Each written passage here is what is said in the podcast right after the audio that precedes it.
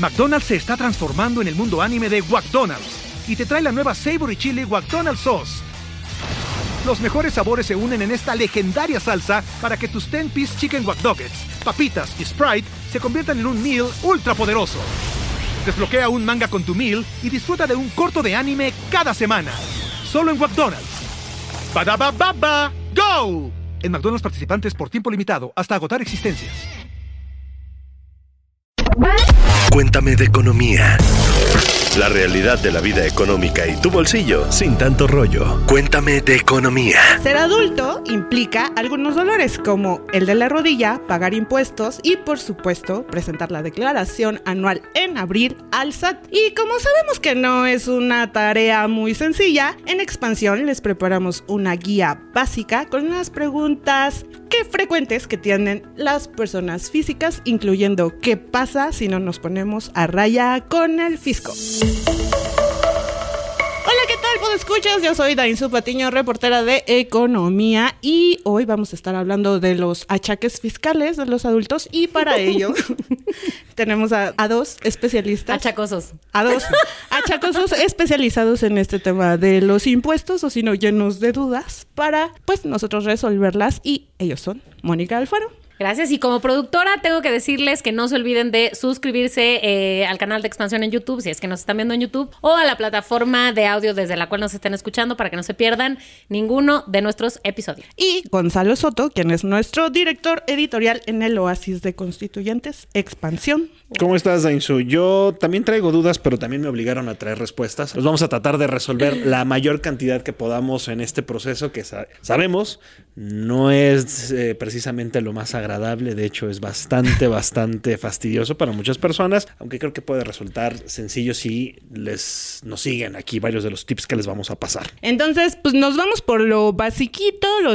lo sencillo, que es ¿qué es la declaración anual? Entendámoslo como un informe, una cuenta de tus gastos y de tus ingresos, o sea, lo que te pagan y lo que gastas eh, durante todo el transcurso del año, en este caso 2022, nuestro año fiscal que vamos a presentar en abril. Entonces, este, ahí le damos cuenta acerca al SAT de todo esto y por esos gastos y esos ingresos que recibimos, pues mensualmente pagamos un ISR, el impuesto sobre la renta, que seguramente pues ustedes lo conocen porque aparece cada quincena en sus nóminas. Lo conozco, lo, lamentablemente lo conozco. Bueno, lamentablemente y no, porque eso quiere decir que cumplo con mis este, deberes. Con tus pagos provisionales como empleada. Yo solamente quiero decirles que RH está viendo esto. ¿eh? RH, me encanta pagar el ISR, me encanta, soy, soy fan. a los de RH.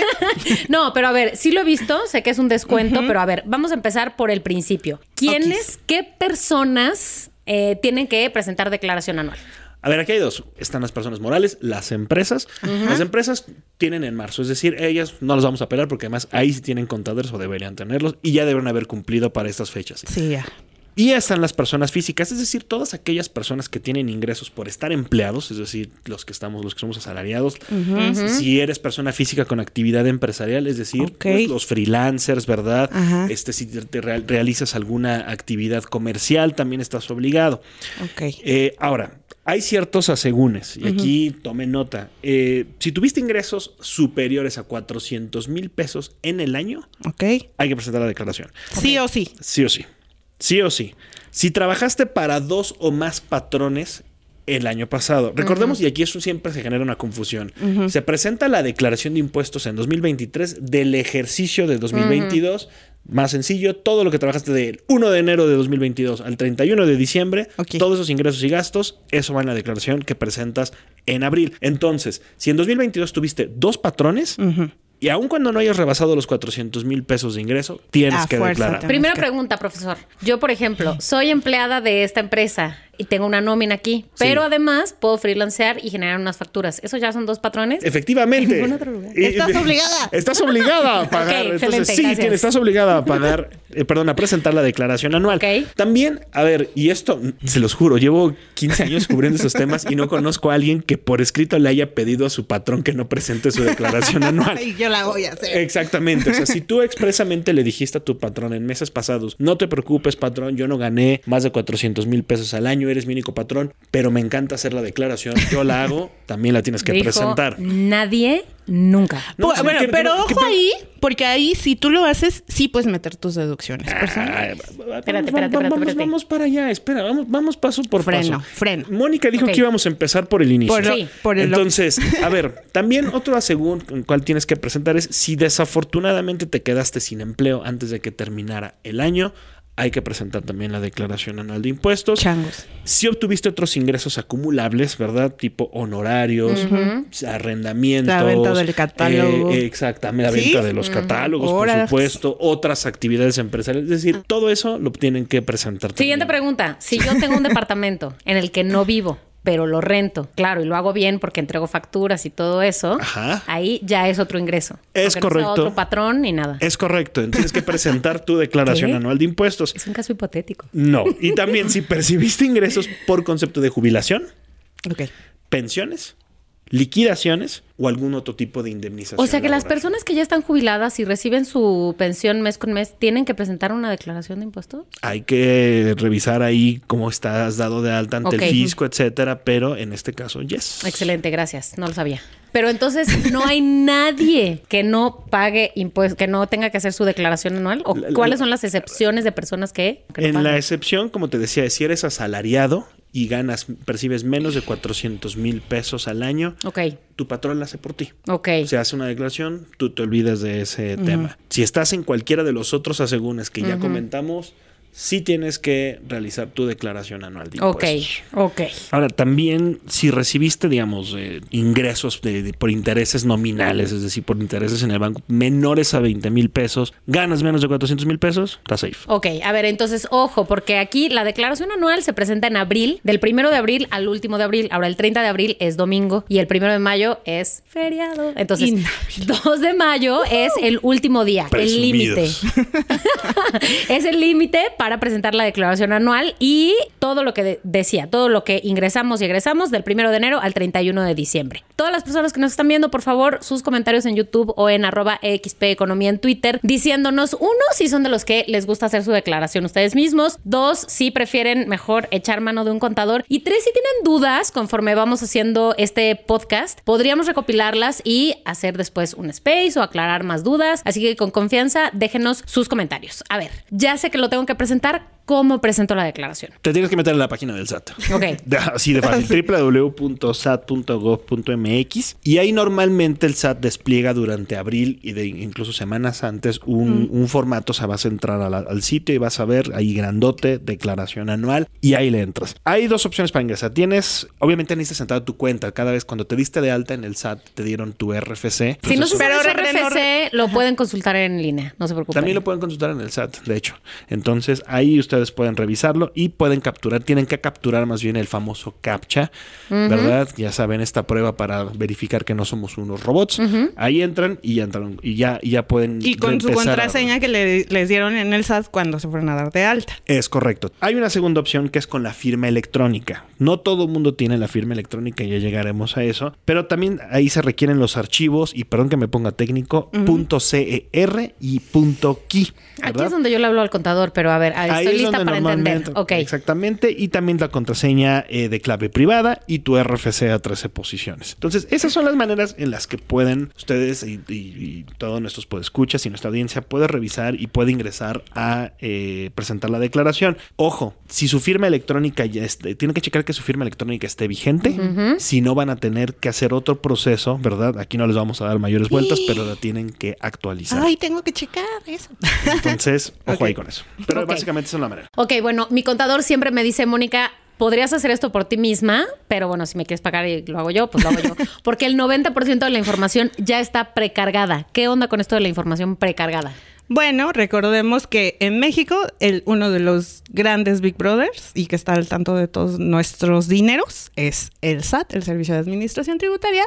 Y pues gracias a la digitalización de todos los pagos, pues ya el SAT está enteradísimo de lo que gastas y no dejas de gastar, de lo que recibes y de lo que gastas, ¿no? Entonces, todo eso mes con mes lo va, lo va Acumulando. Lo, va acumulando, lo va poniendo en esa información y lo va poniendo en tu, en tu declaración o ahí. Entonces, ¿Qué es lo que registra? ¿Qué es lo que está en la prellenada?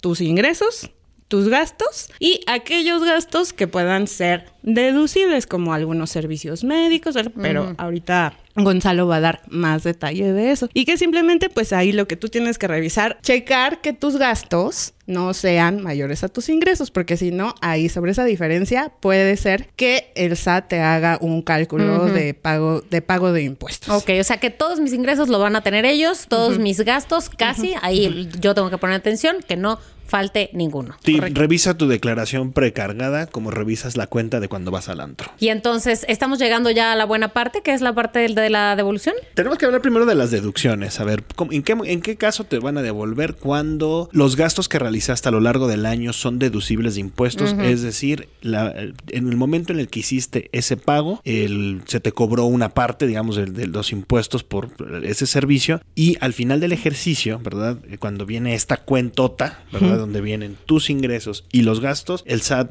los que hiciste con eh, pagos electrónicos, identifica en automático y dice, ok, a ver, eh, Gonzalo pagó o Mónica pagó honorarios médicos. Esos son gastos deducibles, entonces eso se lo voy a restar a su cuenta. Entonces, sí tenemos todos derecho a muchos de estos, bueno, a la mayoría, a, todo, a, deducciones personales. Deducciones personales. Ahí hagamos énfasis. Personales. Deducciones personales de estos gastos. ¿De cuáles estamos hablando? Honorarios médicos, dentales, psicólogo, mucho ojo ahí también, nutriólogo, si ustedes van al psicólogo, nutriólogo, esos gastos que realizan y si los pagan con tarjeta eh, o con un pago electrónico, una transferencia. y que sea y que la tarjeta y el medio electrónico esté a su nombre. Si no, olvídenlo. Es correcto. La cuenta tiene que estar a tu nombre, entonces ahí está identificado. Gastos hospitalarios, medicinas, también las facturas de los hospitales, este, los honorarios de enfermeras, análisis clínico, este, si compraste lentes, Moni, nuevos, efectivamente. Oye, ¿sabes que ese yo no sabía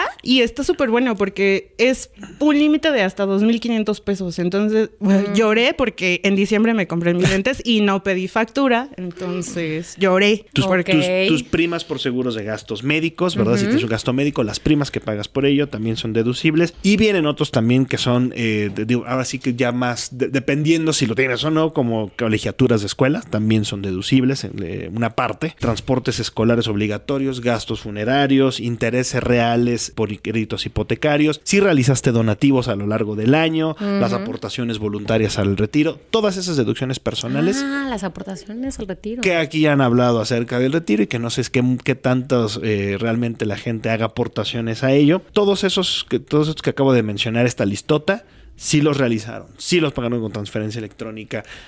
Ella estaba su nombre en esta cuenta precargada. Ustedes lo que van a encontrar es eso: una suma de sus ingresos más la resta de ello. El saldo final va a ser que puede ser cuando tienes suficientes deducibles que tengas tu bendito saldo a favor. Y entonces si eres muy feliz porque también algunos de estos gastos personales pueden ser aplicables si por ejemplo lo hiciste para tu cónyuge, para tus hijos o para tus eh, padres. Entonces también está interesante, solamente hay que sí como poner más detalle porque ya saben que el diablo está en los detalles. Ok, y hablando de aquellos que no están en nómina, sino que se dedican 100% a freelancear, ¿qué onda con las deducciones aparte de estas que están diciendo, las autorizadas? Claro, o sea, freelancear o que tengan una pequeña empresa, este tipo de cuestiones, se les llama las deducciones autorizadas, que son nada más y nada menos que los suministros, eh, ya sea bienes o servicios que nosotros utilizamos para realizar nuestra actividad económica. Por ejemplo, si Mónica fuera freelancer y como es estrella del video en YouTube, pues incluso hasta podría meter su maquillaje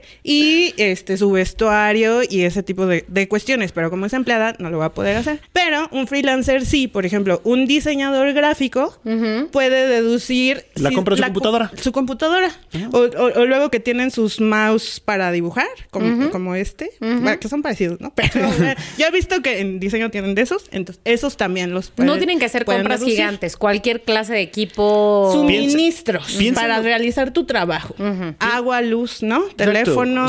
Piensa que todo lo que necesites y lo que requieras comprar, adquirir, cambiar y gastar para realizar tu actividad eso lo puedes deducir. Es una Entre ellos el Internet, mensualmente. Entre ellos el Internet. Por ejemplo, si eres arrendatario y tienes cinco propiedades y el mismo día vas a cobrar tus rentas. Puedes meter, por ejemplo, la gasolina que utilizaste para transportarte a esos, a esas casas, ¿no? Y siempre como justificándolo bien al SAT, porque recuerden que el SAT es bien estricto para el tema de las deducciones. Una vez pasando eso, ¿qué pasa si decido, por qué razón lo haría, no presentar mi declaración anual? ¿Qué Ajá. pasa si Por- no la presento? Porque eres muy valiente y porque decidiste echarte encima al SAT. A ver, número uno. No lo haga, No compa. lo haga. No lo haga, compa. No lo haga, compa. O sea, a ver, hace algunos años mucha gente podía ser evasor fiscal y, y- y- y- y evitar esto del pago Es- de los había impuestos. menos digitalización. Exactamente. digamos. Hoy en día la vigilancia es muy severa que, que- la que existe eh, por parte de la autoridad. Y sí se van a dar cuenta y sí se va a, te van a empezar a llegar requerimientos para que, número uno, lo hagas. Y esos correos que comienzan, de verdad, los correos más feos que yo he recibido son el de mi mujer diciendo tenemos que hablar y el, de, y el del SAT diciendo estimado contribuyente. En ambos casos ¿Verdad? sabes que debes algo. Y en ambos casos Tiene se un mensaje algo. en el buzón tributario. Exactamente. ¿Qué van a suceder? Sí o sí tienes que pagar impuestos. O sea, es una obligación tal cual de todos los mexicanos, de todas las personas Está que en la trabajamos. Exactamente, todas las personas que estamos en este país. ¿Qué va a suceder? Número uno, te van a hacer recargos y actualizaciones a lo que debes si es que tienes un saldo en contra. Te van O a si- multar. Claro, si también ya debes de- declaraciones de ejercicios anteriores, también te pueden hacer ese requerimiento por las anteriores. Te van a multar. Y ahí vamos apenas a la mitad del Ya camino. con eso ya estaba, De- de- pero... Ya con eso ya... me habías convencido, pero dame, dame las demás razones. pueden embargarte, pueden bloquear tus cuentas bancarias. A ver, ya dijimos que el SAT sabe y tiene registro de cuando ingresan, cuando tienes ingresos, perdón, y cuando gastas. Bueno, pues esas mismas cuentas te las pueden congelar, te pueden bloquear porque efectivamente no has cumplido con tus obligaciones tributarias. Y aquí hay una cosa muy importante también es que te pueden restringir el sello digital para emitir facturas. Es decir, si tú eres una persona con actividad empresarial, re- regresemos al ejemplo de este diseñador, emite facturas, tiene un sello digital, si no presenta su declaración, si tiene un saldo en contra, si no se ha puesto a mano con Y el ahí fisco, tiene un largo historial. exactamente, le restringen el sello, no puede emitir facturas, básicamente dejas de operar. Entonces las consecuencias son Ok. severas. Bueno, ok, entonces ya lo voy a hacer. No tengo dinero para el contador. Necesito ayuda. ¿Qué puedo hacer? Bueno, primero le preguntas a tu co- colega Dainzu Patiño y ya me dijo. Y ya si le digo, no sé, Mónica, acudimos a la, a la línea 911. Exacto. La línea 911, que ya se me dijo que es la Prodecon, que brinda, ojo, muy importante, asesoría contable gratuita. Entonces, puedes tener Gratis. alguna cita en sus oficinas gratis, apoyo a distancia gratis, y puedes ver dónde están las oficinas en prodecon.gov.mx o en todo caso ver sus redes sociales, que como es obvio es arroba Prodecon México o Prodecon Oficial, porque ahí van a estar dando tips, cursos, bla, bla, bla, en todo este tiempo. Así que Prodecon, tú y yo, Somos, mejores amigos. Son los, son los BFFs en este momento. Auxilio. Los contribuyentes y la Prodecon. No lo echen en saco rotos, de verdad. Si no tienen acceso Correcto. a un contador, si no quieren gastar en un contador, si tienen dudas, la Procuraduría lleva ya varios años ayudando muchísimo a los contribuyentes y en esta época, de verdad, Sí, así como si, y si de plano, pues sí, ya también dices así, bueno, me la voy a echar a ver qué pasa, le voy a dar aceptar a la prellenada, le das prellenada, a lo mejor ya con alguna asesoría de la Prodecon y ya, fin, ¿no? También hay algunas,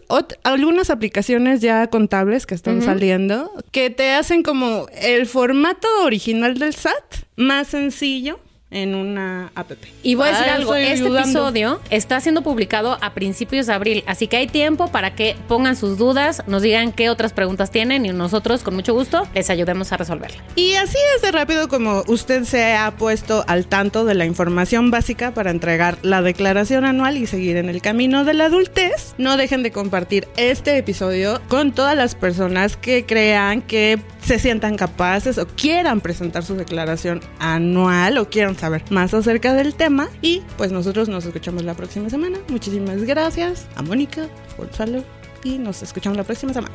Bye. Cuéntame de Economía, un podcast de expansión. Disponible todos los lunes en todas las plataformas de audio. You've worked hard for what you have your money, your assets, your 401k, and home. Isn't it all worth protecting? Nearly one in four consumers have been a victim of identity theft. Lifelock Ultimate Plus helps protect your finances with up to $3 million in reimbursement. LifeLock alerts you to identity threats you might miss, and if your identity is stolen, your dedicated U.S.-based restoration specialist will work to fix it. Let LifeLock help protect what you've worked so hard for. Save 25% off your first year on LifeLock Ultimate Plus at lifeLock.com/slash-aware. Terms apply. Okay, round two.